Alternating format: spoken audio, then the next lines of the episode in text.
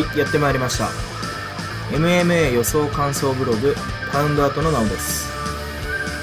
本日は1月16日月曜日に行われた UFC ファイトナイト103ロドリゲス VS ペン大会の感想を話していきたいと思います、えー1月入って UFC の大会ちょっと少ないですよね。12月にかなり多かったので。年末に多かったのでちょっと物足んない感じがしますよね。特に今回の大会に関してはカードがちょっと弱かったですしあと1月に大きな大会1個確か中止になってるんですよね。延期だったかは忘れちゃいましたけど。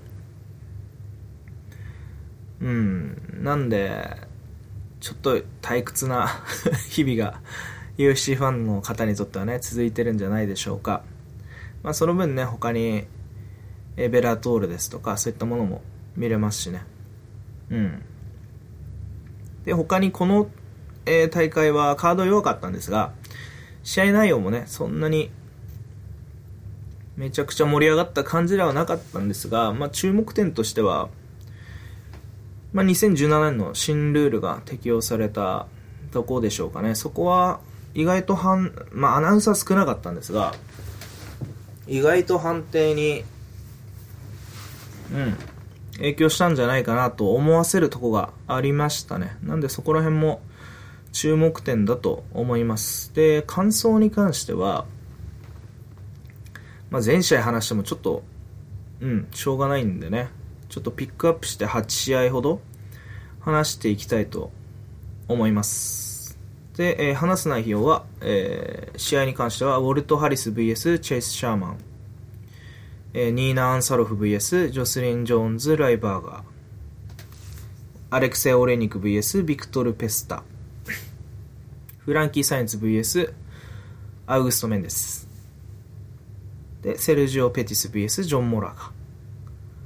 でコート・マッキー VS えーベン・ソーンダース。えーと、えージョージョー・ローゾン VS マーチン・ヘルドで、最後に、ヤイル・ロドリゲス VS BJ ペンと、この8試合ぐらいですかね、話していきたいと思います。はい。早速ですね、第3試合ですね、ヘビー級のウォルト・ハリス VS チェス・シャーマンですね。はい、えーこの試合は、注目はウォルト・ハリスです。ウォルト・ハリフハリスが、えー勝利しました。えーうん。で、ウォルト・ハリス、一回 UFC を、えー負け越して、連敗だったかは、えー連敗だったのかもしれない、しんないんですけど、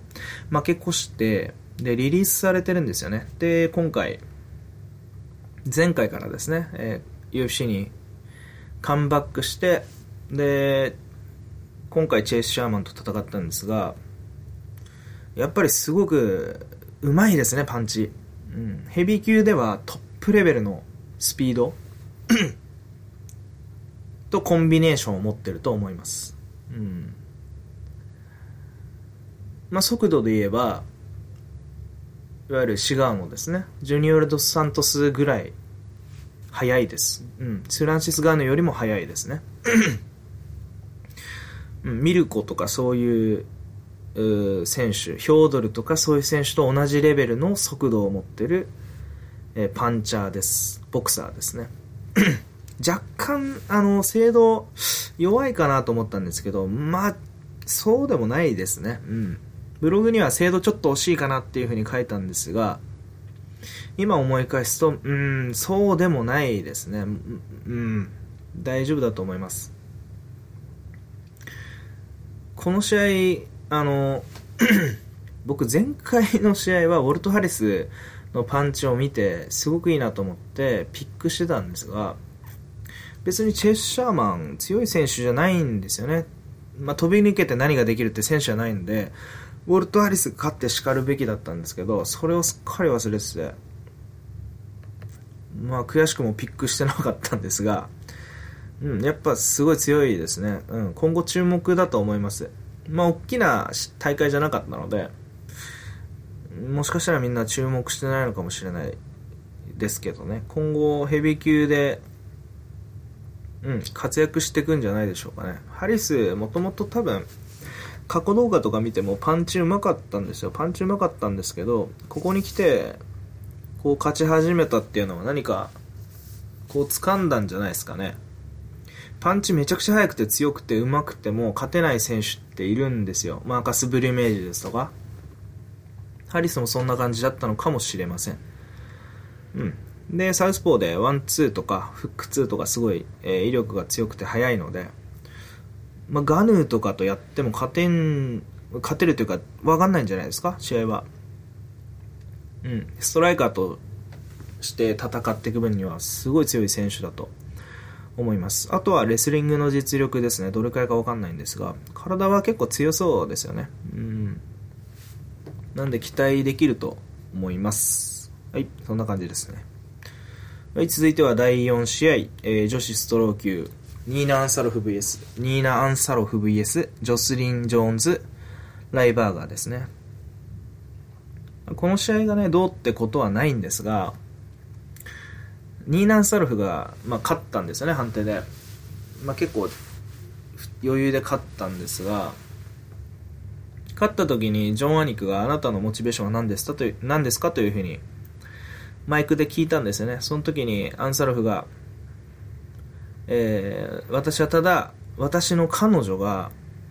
ロンダラジオを KO したのを見ただけよというふうに 言ってたんですよね。まあ、これどういうことかというと、ニーナン・サルフは、えー、同性愛者で、アマンダ・ヌネスのパートナーと、まあ、要は、アマンダ・ヌネスとニーナン・サルフが付き合ってるんですよね。うん。それで結構こういうコメントをしてたんで、あ、これは面白いなと。うん、なんか、キャラが立ってていいなという印象を受けましたね。で、試合に関してはジョスリン・ライバーが、うん、は、運動神経、ちょっと、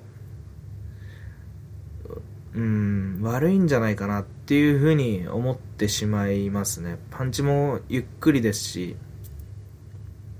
うん、ただ、リーチは長いんですよ。リーチは長いですし、ワンツーもすごく綺麗なんですよ。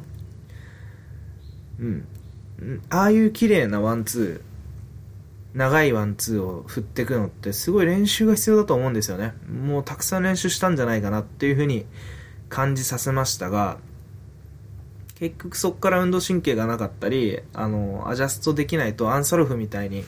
運動神、運動能力のあるファイターはすぐ見切っちゃうんですよ。その一つだけだったら見切って、まあ、徐々に、最初被弾してたんですけど、アンサルフも。見切ってから、まあ、ローなりパンチなりで、え、返して、もう全然、あとは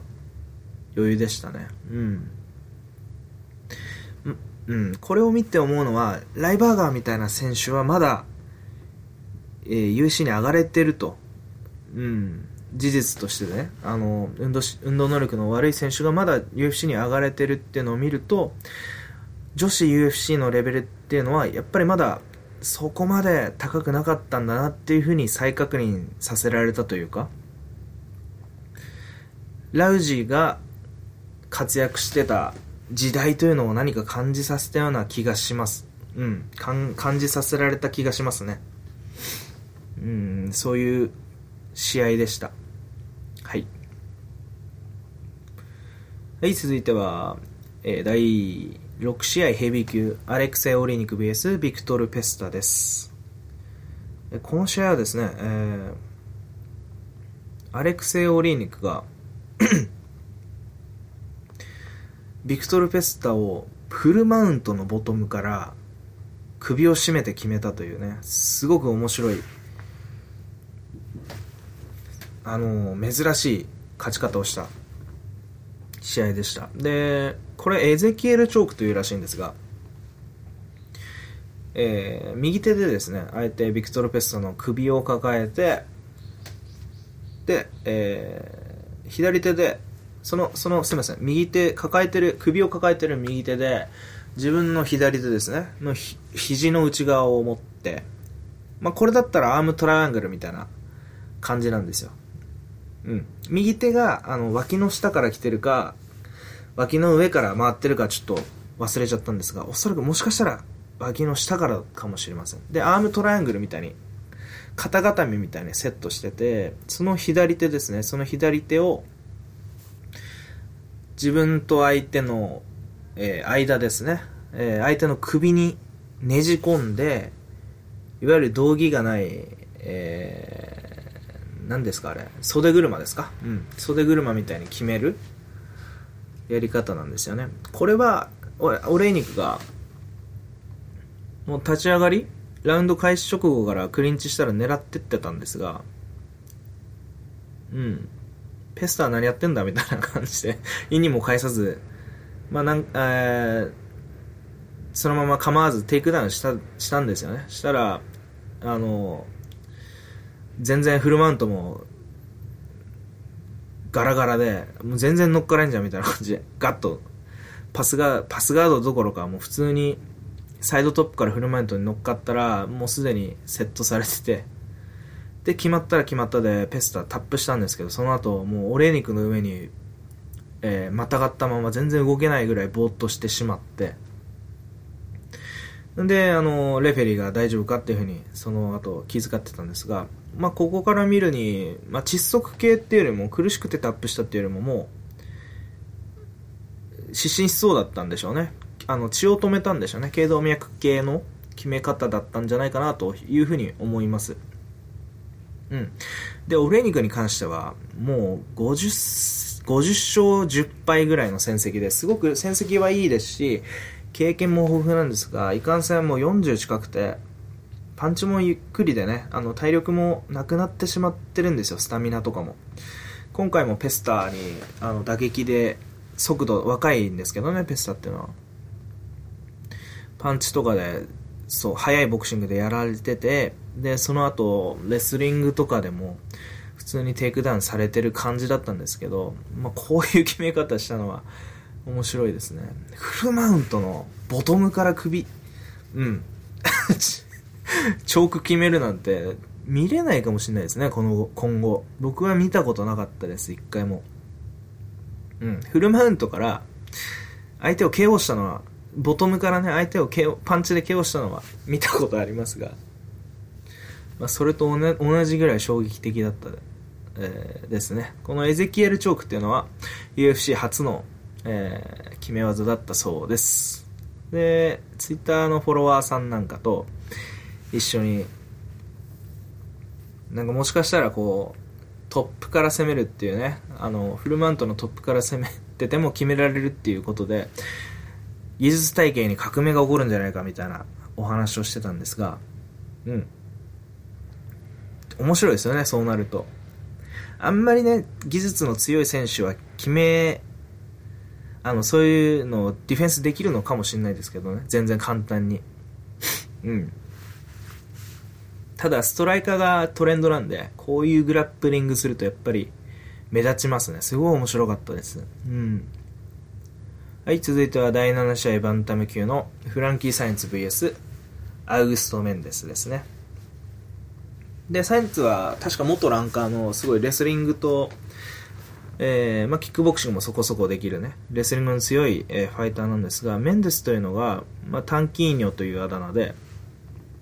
前回コーディー・ガーブラントに、えー、ショートノーティスで試合を受けて、えー、UFC デビューしたんですが、まあ、1分ぐらいで負けちゃったんですよね。ただ、柔術の道着ありと道着なしで、なんか結構1回とか2回とか、うん、複数回、えー、世界を制してるかなり充実の強い選手で、で、もともと UC デビューする前に、MMA のプロローカル戦績も、えー、5戦してから5勝全部1本か KO ということですごい期待されてた選手なんですが、うん。まあ注目のデビュー戦だったと思います。ただ、オッズに関してはそんなにまあ、サインズは長いですし、メンデスなんかデビュー戦みたいなもんなんで、メンデスが3倍ぐらいついてもおかしくないんじゃないかなと思ったんですけど、やっぱり期待されてたようで、2.2倍ぐらいでしたね。うん。で、試合はどうなったかというと、まあ、スプリットでメンデスが勝ったんですが、うーん、メンデスがね、あの、テイクダウンはできるんですよ、サイエンツを。ただ、やっぱりコントロールがちょっと難しいかったようなんですよね。サイエンツ、レスリング強いですね。エスケープしちゃうんですよ。となると、メンデスは、まあ、打撃で行くしかなかったんでしょうね。そこになると、キックボクシング自体はサイエンツの方が強いんですよ。強いんですが、メンデスはその、えー、グラップリングの強さを背景に殴っていくんですよね、プレッシャーかけて。そこがすごく良かったです。うん。やっぱり自分の土俵じゃないと、すごい怖いと思うんですよ。だけど、メンデスはそこでやることを知ってる、殴りに行けるっていうのは、やっぱ強い選手の証拠だなと思いました。ただし、えー、あまりパンチとかやっぱり、まだ上手くはないですね。うん。打撃の回避もちょっと顎が上がってて危なっかしいですし、ただ、やっぱさっき言ったように気持ちが強いのと、パンチ力とキック力がめちゃくちゃ強かったですね。うん。サイエンスに殴られた後に、その時こそひるまず殴り返していいショットを入れてたんで、ここら辺は、すごく良かった点。うん。こういう、こういうところで勝負を分けたんじゃないかなと思います。で、メンデスなんですが、まあ、レスラー、サイエンツ、サイエンツをテイクダウンしてコントロールできないとなると、まあ、ただでさえね、トップキープ難しそうな軽量級ですから、最近も全然ないですよね。フライ級もバンタム級も。あの、クルーズすらトップキープやっぱできてませんもんね。あの、他の相手に。まあ、相手が強いってのもあるんですけど、トップクラスに行くと相手を多分トップコントロールできなくなってくると思うんでそうなってくるとやっぱり武器はうんグラウンドをが一番強い選手っていうのは次に選択すべきはやっぱり打撃を選択するしかないんですよねそうなるとうんプレッシャーどんどんかけていった方がいいと思いますメンデスプレッシャーかけてましたけどあの、ファブリシオ・ベーベルデムとか、トニー・ファーガソンとかもそうですけど、グラウンドすごい強いのを背景に、ガンガンガンガン長いリーチでね、うん、殴っていくっていうのはいいんじゃないかなと思います。ただ、うん、今後上に行くとしたら、サイエンツのパンチを食らってるようだったら他のパンチも食らっちゃうという道理になってしまうので、もうちょっと、まあ、本当はね、リーチが長ければいいんですけど、リーチはそんなに長くないですね。むしろ、背もちっちゃかったですしサイエンツより。ただ足とかめちゃくちゃ太かったですけど。うん。もうちょっとキックボクシングを特にパンチ、うん、キックあればいいですね。ローキックとか。うん。で磨いていければいいと思います で呪術家っていうのは足が長い細くて長くてっていう印象があったんで意外でしたね。うん。メンデス今後注目だと思います。はい、続いては、第9試合フライ級セルジオ・ペティス VS ジョン・モラガですね。セルジオ・ペティスはアンソニー・ペティスの弟ですが、兄と同様キックも、えー、強いんですが、加えてパンチもすごく強いですね。コンビネーションしかり、えー、うん、パンチ力しかり、タイミングしかり、うん。で、さらに、えっ、ー、と、テイクダウンも強いですね。体も強くて。だからトップキープできるんですよね。ペティス。お兄ちゃんと違って。ただ、あの、そういうハイポテンシャルを有しながら、えー、以前までは、まあ、強くて若い選手と、えー、にありがちなんですけど、セージ・ノースカットですとか、えー、ジェイク・マッシューズとかもそうなんですが、問題が起きた時の対処力が若干弱かったりしたんですよ。繊細というか。そこら辺で頼りない面があったんですが今回は相手がモラガなんでねうん、そういうミスついてくる、えー、選手ですしむしろモラガみたいなのは相手を崩したりとか、うん、どう経験も豊富ですね。相手をどう対処していいかっていうのが分かってる選手なんで、まあ、嫌な、うん、相手だったと思います。ただまあ少々のね 相手の攻撃はびくともせずにあ、うん、落ち着いて攻めてたなと思います。かなり耐えるがいがあるようになって印象ですね。で試合に関しては、まあ、ペティスの方が特にパンチで、えー、序盤は攻めてたんですけどモラガのそうですね手が長いんですよね。でワンツーが綺麗で強いんで入りにくかったと思います最初は。ただこれに慣れてくると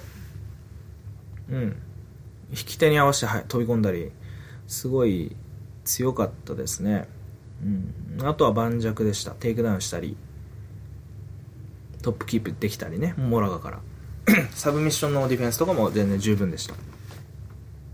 でモラガに関してはうん。あの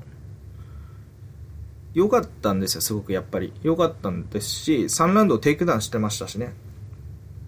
ただなぜかトップキープから足関節に行って相手にトップポジションを許しちゃったんですよね。そこら辺はすごいもったいないなと思いました。うん。な感じですかね。今後はセルジオ・ペティスはかなり注目なんじゃないかなと思います。もうなんていうんですかね、相手の、急須の猫を噛むじゃないですけど、そういう攻撃にも対処できるんじゃないでしょうか。はい、続いては、ウェルター級コートマッキー VS ベンソーンダースですね。で、この試合は、あ地味だったんですけど、あんま面白くなかったんですけど、いつもマッギーはね、背が高くて、ワン、ツーと、あの、テイクダウンのプレッシャーで攻めるタイプなんですが、今回はソーンダースの方が、全然背が高かったんですよね。うん、なんで、マッギーが入っててワンツーをしようにも、あの、ソーンダースの背が高くて当たんないんですよ。うん。で、テイクダウンするにも、ソンダースでかくて体強いですから、テイクダウンちょっと、まあ、第3ラウンドはできてましたけど、できなかったと。うん。まあ、マッギーのパンチもね、当たっていたは当たっていたんですが、それよりもソンダースの左ミドルが取られたっていう評価されたっていう感じの試合でした。左ミドルに関しては、まあ、マッギーの得意な右ストレートとかを、えー、抑止する攻撃でもありますし、まあ、ガードを離せないんでね。ただね、あの、マッギーもちゃんとガードはしていたんですが、まあ、ガードの上からでも避けられるよりかは全然当たってるというふうに効果的だと評価されるんでしょうね。うん。そういうふうにジャッジはそうなってたと思います。うん。で、まあちょっとやそっとトップキープしたところであんま意味ないっぽいですね。ソンダースの左ミドルの方、左ミドルをマッギーが帳消しできるような感じじゃなかったんでしょうね、トップキープで。まあ3ラウンドはね、明確にマッギーでいいとは思うんですけれども。うん。まあ、僕とかあるいはメディアとかはマッキーの方が全然、えー、支持が多かったんですが、まあ、トップキープがポイントにならないとすれば何そんなにトップキープがポイントにならないとすれば、まあ、ベンソン・ダースの左ミドルをピックし、うん、あの評価しても、まあ、いいんじゃないかなと思った試合ですこの試合に関しては、まあ、こんな感じですね新ルールがどうだったっていう話ですで、続いての第11試合、ライト級のジョー・ローゾン VS マーチン・ヘルドも、うん、同じような感想ですね。うん。これは、えー、ジョー・ローゾンがスプリットで判定で勝ったんですが、うん、まあ、順を追って話していくと、ヘルドがアウトボクシングしてたんですよね。うん。ボクシングうまいですね、ヘルド。すごく。うん、サンチェスに関しては徐々にこうあのアウトボクシング攻略されてましたけどローソンのボクシングは意外とまあ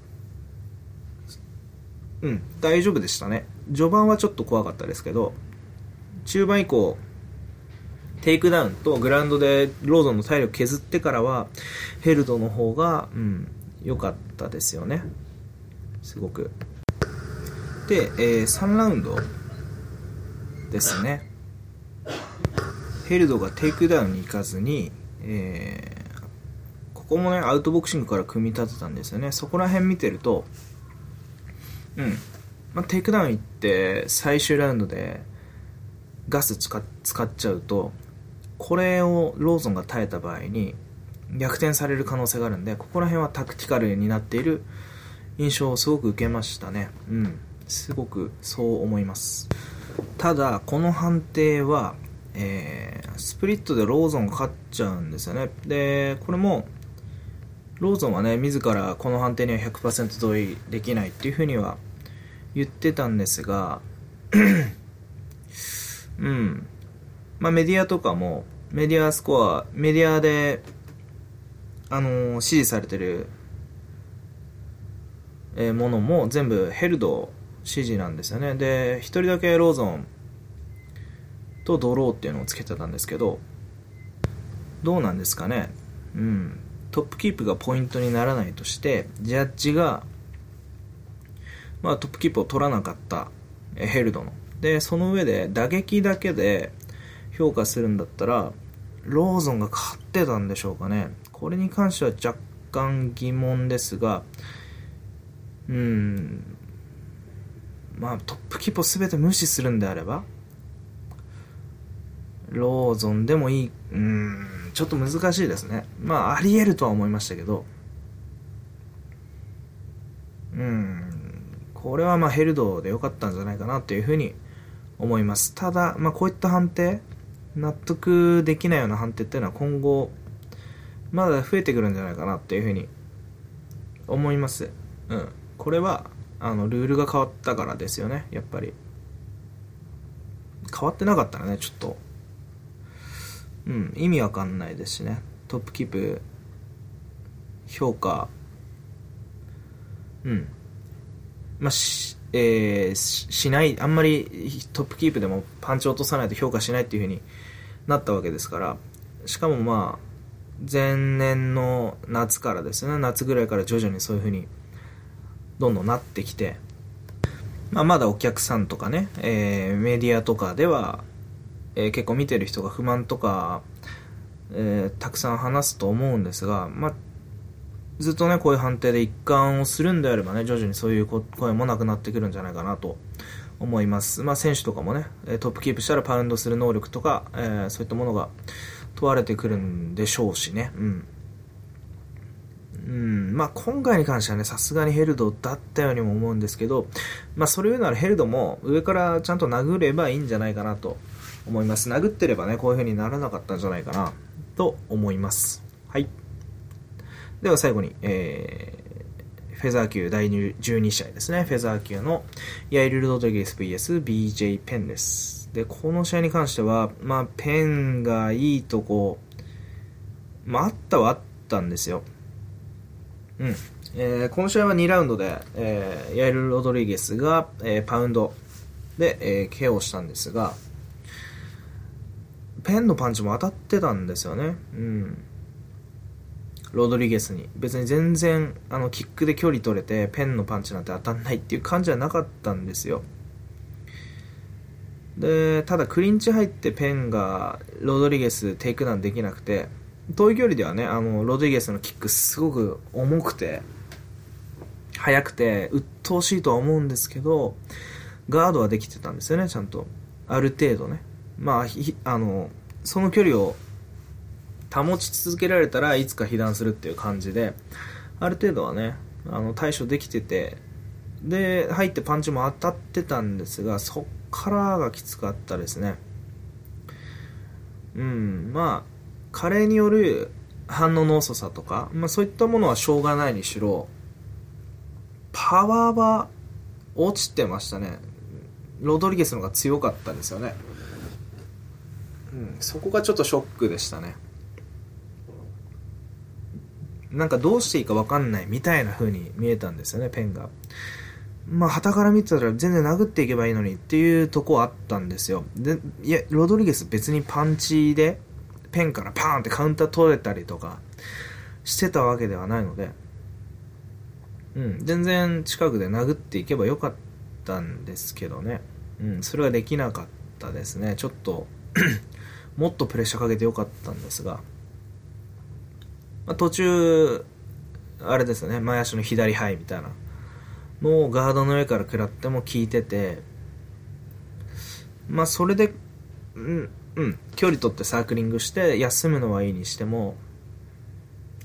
まあ第2ラウンドでフロントキック当たっちゃいましたね。うん。これは距離が悪かったんじゃないでしょうか。前にね、もっと出てれば。こんな風にはならなかったんじゃないかなというふうに思うんですよね。うん。まあでもしょうがないですね。もうこういう、うん、まあ、年齢も年齢、まあ、ただね、ユライア・フェーバーとか、ブラッド・ピケットとか見てるとね、まだペンもそこまで年取った、まあでも40近いですからね。しょうがないかもしれないです。うん、それぞれ、あの、肉体的に落としてくる、機能が落ちてくる、うん、運動能力が落ちてくる時期っていうのはそれぞれ違うと思いますし、うん。まあ、負けた相手もニック・ディアス、ローリー・マクドナルド、フランキー・エドガーと、強い相手ばっかだったんですが、今回は、まあ、若手に、ロドリゲス、まあ、強いは強いのかもしれないですけど、決して相性の悪くないであろう相手に、うん、こういう負け方をしちゃうとやっぱきついかもしれないですね。うん、今後は。うん、すごく残念でしたね。うん、うん、こんな感じでしょうか。で、えー、まあ、最後に付け加えるぐらいなんですが、あの、パウンドアートは、あの、僕のね、やってるブログのパウンドアートは、まあ、ブックメーカーのシミュレーションというコンセプトも、えありましてね。うん。それに関して話すと、まあ、ペン の4.7倍にちょっと目がくらんで、ちょっと大きくポイントを割きすぎましたね。うん。まあ、こういうこともあるんじゃないかなと思います。大きなね、あの、利益を狙っていくスタイルなんで、うん、リスクが伴うスタイルでしょう。うん、手に入らなければ、そういうリスクをと、えー、リスクじゃないですね、利益を取れなければ、そっくりそのまま、えー、リスクになってくると。それが結構顕著なスタイル。うん、負けるときはガンガン負けるよ。まあ、今回ね、あんまりマイナスじゃなかったんですよ。0.1ユニットぐらいだったんですけど。うん。まあ、それは、